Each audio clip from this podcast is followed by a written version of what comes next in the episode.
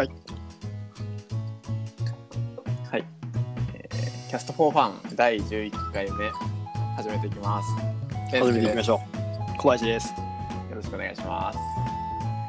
えー、と今回から今回からというか、まあ、今回はゲストを呼ばずに、はい。えー、と2人でちょっとある本について話そうかなと思っています。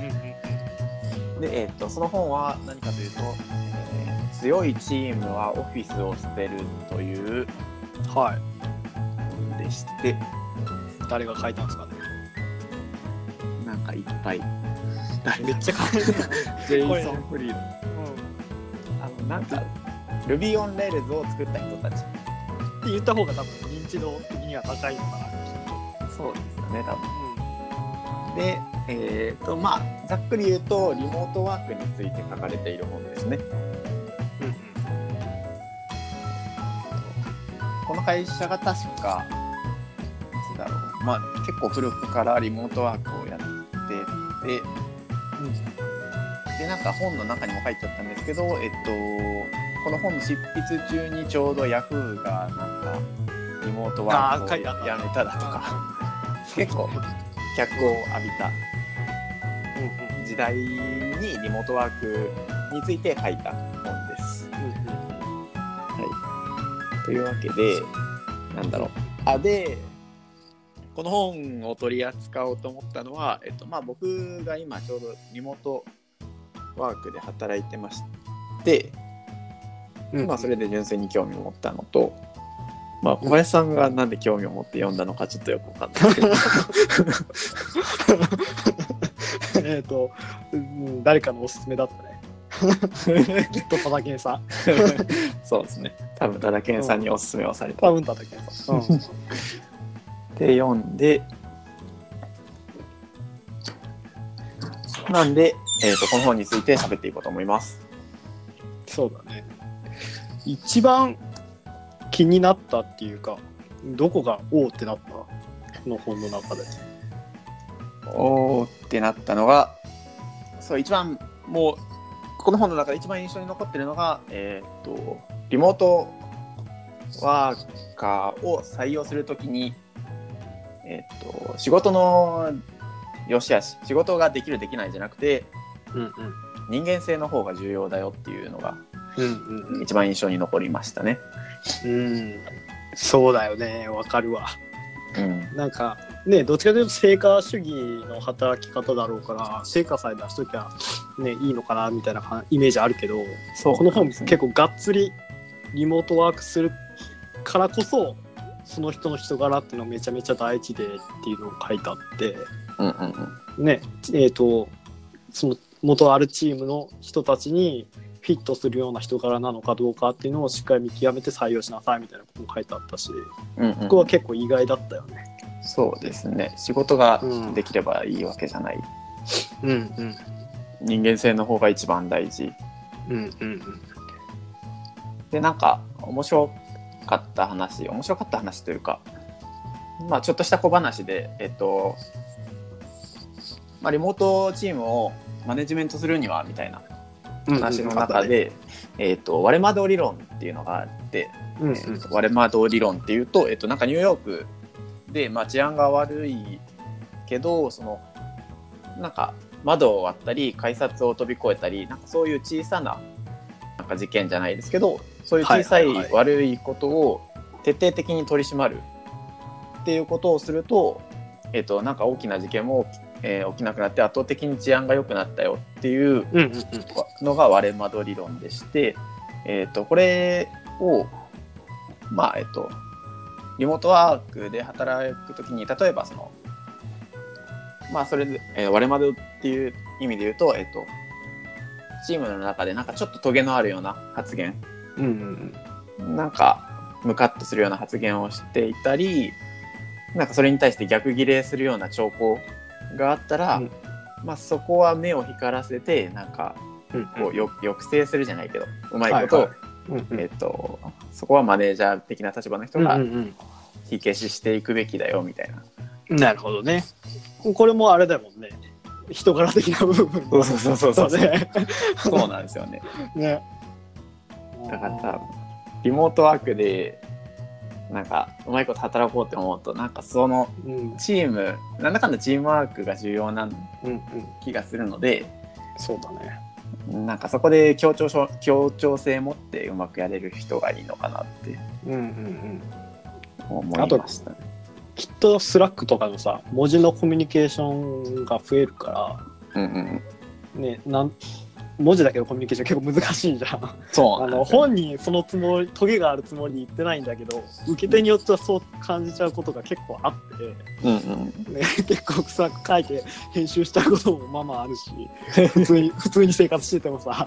うんうんうん結構気をつけないといけないよねこういうのね。そう僕結構メンタル弱い方なので 結構なんかそっけない文章だと心やられるんで、お怒ってるのかなこの人みたいな。多分違うんですけど、そうそう。ね時間がないからパッと書いただけとかね。うん、そうそうそうなんだろうけどね。そうでも、うん。えっとそれに限らずなんですけどなんかうん。仕事僕仕事仕事っていう感じがなんか苦手うんで、なんだろうな、最近はよく思うことがあって、うんうん。例えばトレロのメッセージとかではいはい。「えっとかしこまりました。よろしくお願いいたします」みたいな、うんうん。うんうん。メッセージを見るのとうんうん「あ了解ですやっときます」みたいな、うん。まあ、ここまでフランクにはいかないにしてもうんなんか絵文字つけたりとか、うんうんでこの2つのメッセージを見た時にどっちの方がなんか、うんそのトレロのタスク を見ようかって思うと前者あのうんうん「かしこまりました」とか言われると、うんなんかその時点で気が重くならないです。うん。うん。なんかねもう諸説あるとしか言いようがないよね。あそうか。いやどっちもわかるんだよねう。ん。うん。僕俺は嫌だ。うん、うん。そうね。俺も結構フランクで全然構わないしそっちの方が気が楽だけどあのそうしちゃうと怒る一定の人がやっぱ 世の中に存在するので。ああマジですか？そうそうそう、なるうん、そこに配慮してやっぱそういう言い方するのが無難だよねっていう。なるほどなるほど。うんことなのかもしれないけどね、うん。うん、そこの距離感って結構難しいところあるじゃん。そうなんですよね、そう手前で関係性が作れてたらね全然入っていけるんだけど。あそうそうそうう。ん。そうですよね。うん。難しいよね。だからなおさら人からっていう部分が大事なのかもしれないけど。ねうんそうなんですよね。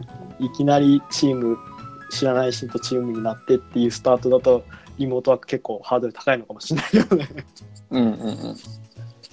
なんかだだって仕事はななんだかんだみんな頑張るじゃないですか、うんなんかその頑張る時にでもそのなんか気持ちよく頑張る時と、うんうん。ああミスったなとかなんかうんあーうまくいってないなって思う時とそのなんかうまくいってないなみたいなその悩む時間がもったいないじゃないですか。うんうんなんだろうな。ね。しし式の問題というか。うんうんなんかそうじゃなくてチームのみんなであ大丈夫だよみたいな。なんかよく心理的安全性みたいな。言葉うん。最近よく聞くね。うん。なんか最近よく聞きますよね。そのが確保されてれば、なんかその変に悩む時間が少なくなるはず。でああなるほどね。多分だけどその、うんうん。あのー会社に出てたら、まあ、悩む間もなく、多分後ろに上司とか隣の席に誰かがいるからうんうんうんそうだね。うん。仕事に向かわないといけないんですけど、うんうん多分家で仕事してるとうん。悩んだら普通に作業止まるんですよ、ね 多分。なるほどね。あーやだなあー辛いなみたいになったら、多分それだけで物思いに受けたりツイッター見ちゃったりうんする気がしてるんですよね。うん。なるほどね。悩むか。だから最近そのツイッターで見たんだけどさ、はい、それ多分リモートワークじゃないけど会社の中の制度なんだと思うんだけど、その Slack で、えー、と決まった時間？1日に3回っつってたかな？なんかそのなんつってたかな？ put your hands up タイムみたいなのがあって困った人はその決ま1日3回決まった時間に困った人はその時に手を挙げれるらしくて。うん。で手が上がったら分かる人が助けに行くうんっていう時間をもう決めてるらしいよね。えー、うん、だからなんか絶対こうなんか忙しくしていると聞きにづらかったりして自分で抱え込んじゃうじゃうんうんん。ね、それがその決まった時間3回1日3回決めとくとなんかうまく回るみたいな。ああうんうんうんうんうん。なんかそんなあれも必要なのかもしれないねリモートのチームって。どうしてもなんかね遠慮して聞きづらいよねリモートとかだと。あそうですそうですなんかね、うん相手何してるかわかんないわかんないいし。そう。やっぱそこはあのリモートじゃない。普通に出勤する時のメリットとして同期性みたいな。うん、のがありますよね。うん。そうだな。今日さ、ボスと面,、面談中か、まあ、雑談してたんだけどさ、突然ボスがさ、うちの営業の仕事ってリモートワークできるからみたいなこと言い始めてさ、ほうほうほう。あれ心の中読まれてるのかと思ったけどさ、まあシンプルにね、それに対して俺はね、多分僕だったらできると思うっつって答えたんだよね。ああ。うん、じゃあ誰か一人雇って、まあ、半年、うん、リモートじゃない半年後にリモートするとかは多分うまくいかないんじゃないですかねつって、あーうん。うん、やっぱ関係性が出来上がった上でじゃないと、そうですよね。うん、難しいよなと思いながら。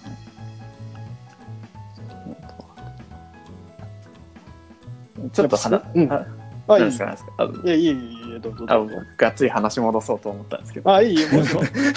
えっと、ちょっと話戻すと、えっと、多分同期性っていうのの話をちょっとしたくて、あれ？もしもし、ああ、大丈夫ですか？ごあちょっと。あ まあの、大丈夫でしょ、多分。大丈夫かな。もう今6時7分だから、それはガンガン電話かかってくるわなと思いなが 大丈夫ですかね？ら。はい、大丈夫です。まあいいや。はい。そう、えっと、まあ、同期性の話をちょっとしたくて、うんまあ、同期性、まあ、簡単に言うと、まあ、僕が勝手に言っただけなんですけど、まあ、隣の人がもう一緒の仕事してるよと、なんかいつでも何でも聞けるよみたいな。やっぱ一緒に働いてると、何でも聞ける環境っていうのはすごくいいじゃないですか。いいね。まあでも、そこのデメリットって何かっていうと、その、まあ、集中できない、えっと、今めっちゃ集中してコード書いてるのに、うん。ねえねえ、これな、どうやってやればいいのってうんうん突っ込まれる。うんうんそれはデメリットなんですけど、その、で、さっきの話の、なんか、えっと、さっき、部長偏座タイムでしたっけ？あ そうそう、それが多分すごくいい解決策なんですよね。でえっと、多分リモートでもそうなんですけど、リモートじゃなくてもなんか多分そういう時間があった方がいいのかなって僕は思ってて、そうだね。そうなんか、えっと、作業に集中する時間と、えっと、まあなんか邪魔をしてもいい時間じゃないけど、うんうんそういう区切りがあった方がいいのかなって思って、で、なんか多分プログラマーが、まあちょっと変わった人とかだったら多分、うんえっと、まあポモドーロテクニックってよくうん。聞くね。言うんですけど、まあそれもある種、それを実現してて、うんえっと、まあ、簡単に言うと25分作業して5分間休んでっていうのをサイクルするんですけど、まあ、その25分間はもう一切何も人の話を聞かないみたいな。うんうんまあ、でもその、えっと、5分の休憩の間だったら、えっと、人の話を聞くよみたいな。なんかそういう、なんだろうな。どっちものメリットを取りたいですね。うん。なるほどね。集中するときはできるうんっていう環境と、えっとうんうんまあ、気軽に聞けるうんっていう両方を両立させたい。ですね。そうね。あ本にも書いてあったけどさ、やっぱりね、いい面と悪い面どっちも存在するから、うんうん悪い面を極力少なくしていい面を最大限発揮できるようにっていうやり方を模索していくのが、まあ、一番の正解なんだろうね。うん、うんそうなんですよね。そうだからでもなんだかんだそのリモートワークだと同期の同じ時間取りにくいけど、うんやっぱなんかそこは明示的に欲しいかなって思いますね、うんうんちょっと仕組みで欲しいよね。そうそうなんかコアタイム的なものがやっぱうりリモートといえどうん。なんかこの時間に聞けば絶対帰ってくるみたいなうん欲しいですね、そうだね。うん自分一人が結構強かったらね、なんか、いいんだろうけどね。まあでも強くても、その最終決定権のある人うん。と話ができないとあー俺絶対こっちの方がいいと思ったからうんうん。こういう風にししたよ迷ったけどうんうん。みたいな。A と B あったけど絶対 A でしょってうんうん。言って B でしたってなると面倒なので。うーんそこはやっぱなんかうん。なんだろうな話し合う場があった方がない。いのかなってうん。そう今リモートで働いててあんまそういうのが、コアタイム的なものがないのであったらいいなってちょっと思いますね。うん。なるほどね。コアタイムか。うんそうね。結構会社で働くってメリットあるんやなって改めて思うけど。ああそうですね。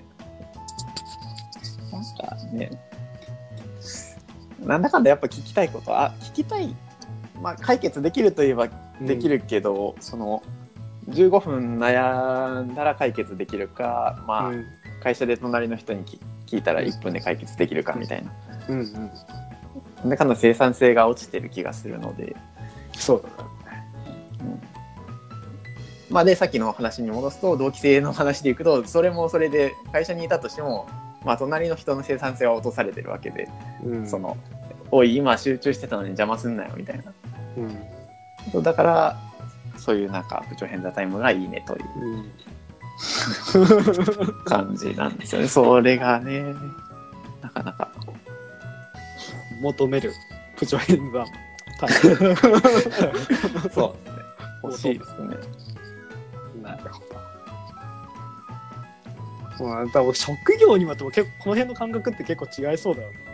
エンジニア、うんコード書くエンジニアはやっぱそうだと思うけど、うん。俺が営業してる時はそんなでもないもんな。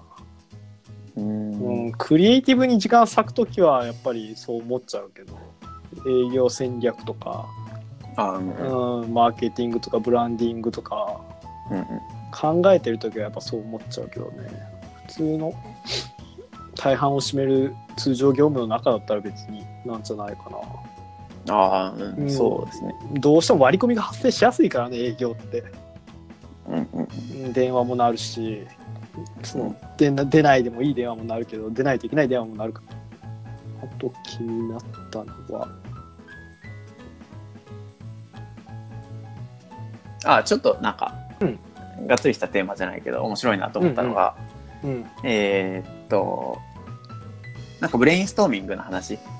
なんかあったね、えーっとアイディア出しの話、うんうんうんでえーっとなんかえーっと面と向かってうん顔を見て話してじゃないとブレインストーミングできなくないみたいなもの、えー疑問があって、でも実際それえーっとでこの話の結論としては、うん。えーっといやそこまでうんアイデアいっぱい出したところで実現できないでしょっていう。のがちょっと。なんかうんなんかとんでもない方向で解決してきたなって感じそうがすそうそうちょるけどねちょっとなんかうんと思ったけど。思ったよねそれ、うん、直接的な答えではないけど、うんまあまあでも確かにそうっちゃそうなのかなうんと思う。えーっともうちょっと詳細に話すとなんか、まあ、ブレインストーミングは面と向かってする方がいいよねとは言いつつじゃあ仮に、えっと、週に2回、えっと、定例会でブレインストーミングがありましたと。でアイデアがその週2回で、まあ、10個ぐらい出ますと。うん。でそのアイデア10個のうちあなたたちのキャパシティ的な問題でいくつ実現できますかっていう、そのなんだろ本当耳が痛いでしょうねブレインストーミングする人。う毎週10個アイデア出して10個アイデア出してどんどんどんどん積み上げます。でも、えっと、1週間に消費できるアイデアは2つぐらいです。ってなると、なんかもうどんどんどんどん辛くなるよねみたいな。そう。え消化不良のまんまそんなアイデア積み重ねていったところで、うんうん。えっと無理なんだからちゃんと、えっと、アイデア2個出したやつを徹底的に、えーブラッシュアップしていく、うん。えー徹底的にそれをやり込んで次のアイデア出そうよでそう考えると別にその週1回とか2回とかいらないよね。って半年にうん1回とか、ただ多分本に書いてあったのは年に23回集まるっていう。うん、23回って書いてあった。23回でも多いって書いてなかったからね。あー確かね。そうそうそう。うん。でアイデアなんて出るだろうみたいなうん。感じでしたね。ちょっと面白かったですねこれは。うん。そうなんだね。あとね、この本で気に一番気に入ってんのは、なんかね、あのその経験に基づいたことを、そう、なんていうんだ、小言じゃないけど、なんかシンプルに書いてあある構成になってるから、なんかこう、最近さ、もストーリー仕立てにしてあって、でその後の章にこう何なんて言うんだろう。詳細が書かれるみたいな結構あるじゃん。そんなビジネス本。うん。そのストーリー部分結構僕嫌いで。なるほど。うんまどろっこしいなって思うんだよね。ええ。だからいきなりなんかあの100%で来る本になったかなと思って。そうこれ淡々と羅列してますそうそうそうなんか。そうそう。非常に読みやすいというか。うん。ね1ページ目からためになるし。僕ああでも僕もちょっと深掘ってほしいなって思いましたけどね。逆にそのおこれここれぐらいのことはなんかもうあのた時代が変わっもう結構前の本なのかな確かこれ。うんうんだからかもしれないですけどこれの辺って結構当たり前だろうみたいなのが多分6割ぐらいなるほどねかなっていう、その中でまあ気づきがあったのがまあうんうん。3割うんぐらい、そこはすごく良かったですね。うんうんだね。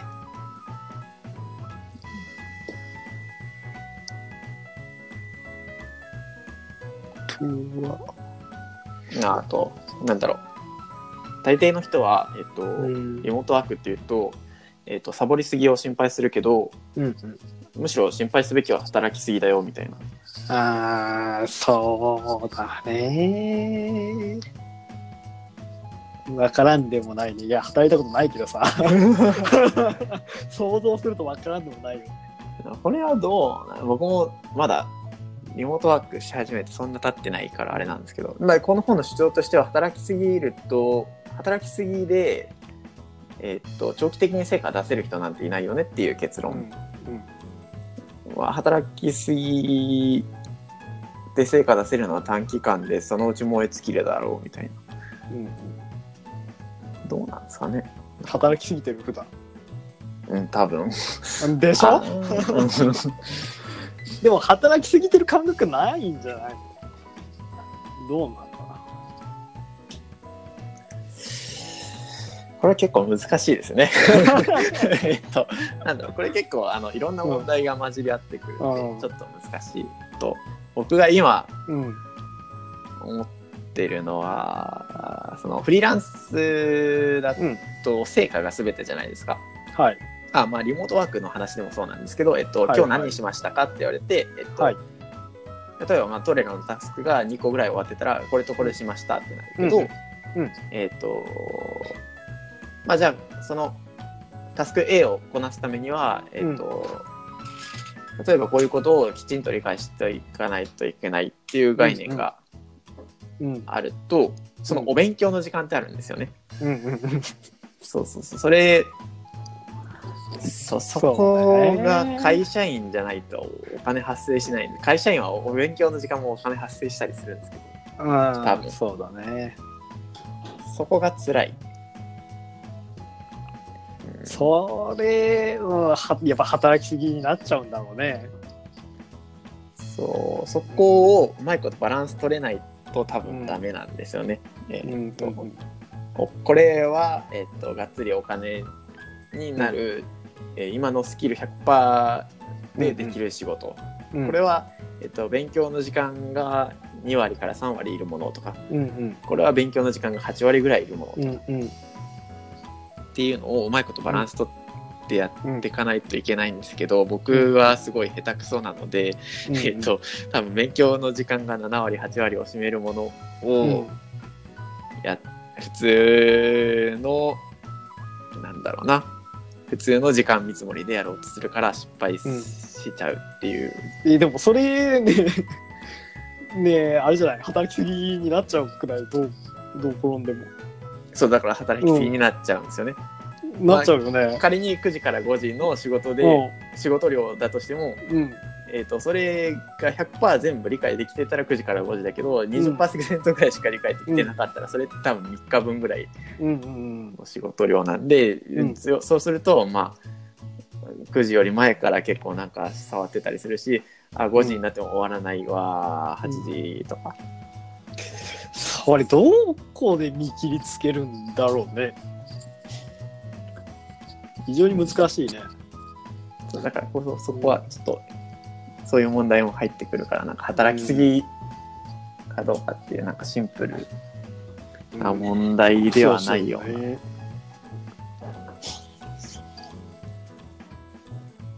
ことを仕事していかないとさ一生自分に上積みなくなっちゃうからさ 自分のできる100%で仕事をしてるとなんかねどうなんだろうと思うしね。だからやっぱなんだかんだ貯金が大事ですよ貯金が、うん。ちょくちょく話してますけどキャスト法ファンで。うん。うん。タイマンの努力が大事なんですね。あのあんまりこう無謀にうんフリーランスの世界に飛び込むべきじゃない、うん。うん、理由はそこにある。技術のちょ技術の貯金かお金の貯金かどっちかが必要になってくる。かなっていう。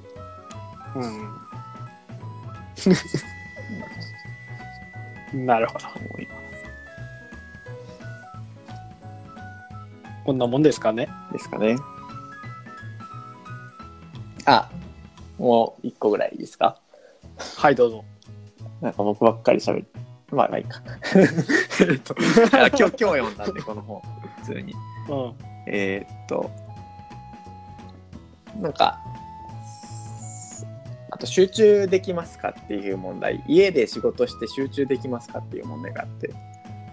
えーっとまあ会社だとえーっとあそうだ。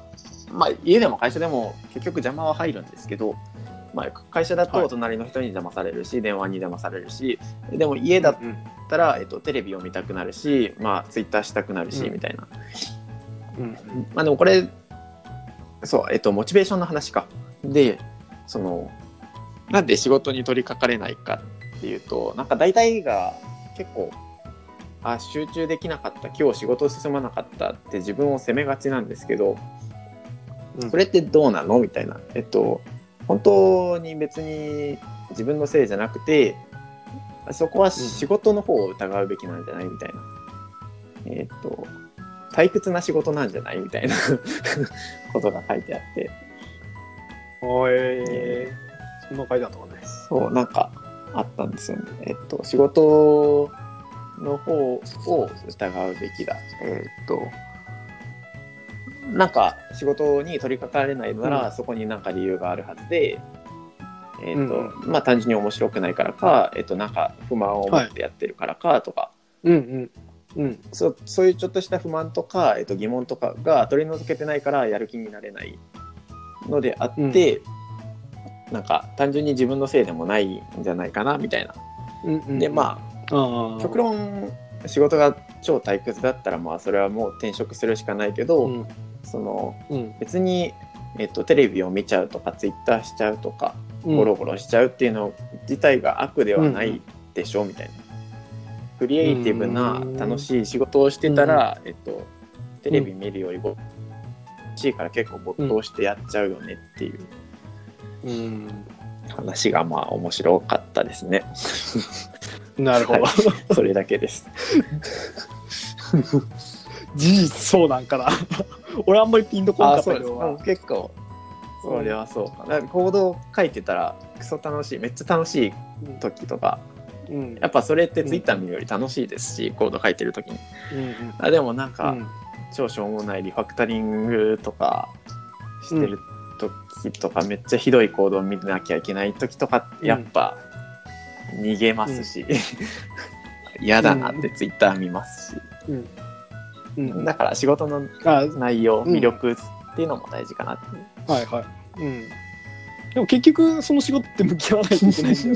いや、うん。あそうそこになんか解決できるうん。うん。道筋があれば解決した方がいいよねそれがなんか、えっとうんうん。同僚に聞かないといけないことがあるから進まないとか、うんうんうんなんか疑問に思うことがあるから進まないみたいな、あればクリアにしていきたいよねっていう。うん。まあそうだね。進まない仕事とか後回しにしちゃう仕事って得てしてそうだよね。うん。だからあんま自分を責めすぎないでっていう。うん。いや、そんな責めてる人見たことないけどね、あ、やりたくねえって言ってる人はいっぱいいあるけど。違う違うと多分あの、うん違いますあのテレビ見ちゃうとかゴロゴロしちゃうとか、あそういう自己嫌悪に陥らないでってそいうう話えっでしょ。とそれは、うんえっとうん。まあ、通常の反応だよっていうか。あなたの人間の能力じゃなくて仕事がつまらないからだよみたいな、そっちに。言ってみて。あんたは悪くないって。そうそう。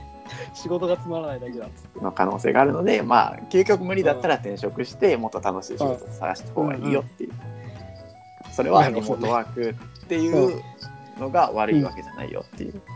はいはいはい感じですね。ああなるほどね。リモートワークリモートワークはしてる。ワークはよっていう。リモートワークしてるから家でテレビ見ちゃうからってわけじゃない。うん仕事が退屈だからテレビが見ちゃう。そういうことだね、うんうん。え腑に落ちまはい。した、。以上です。じゃあ今日はこんなところにしますか、30分余裕でいっちゃったな。そうね。これで誰か買いたいと思ってくれたら一番いいけど、まあそう、そんな話できたやか面白いので、ぜひ、えっと、なんだっけ、うん。強いチームはオフィスを捨てるという本の、まあ、話でした。うん。はい。ぜひそうねはい。読んでみてくださ、はい。い。というわけで、今日は以上です。はい、おお疲れ様です。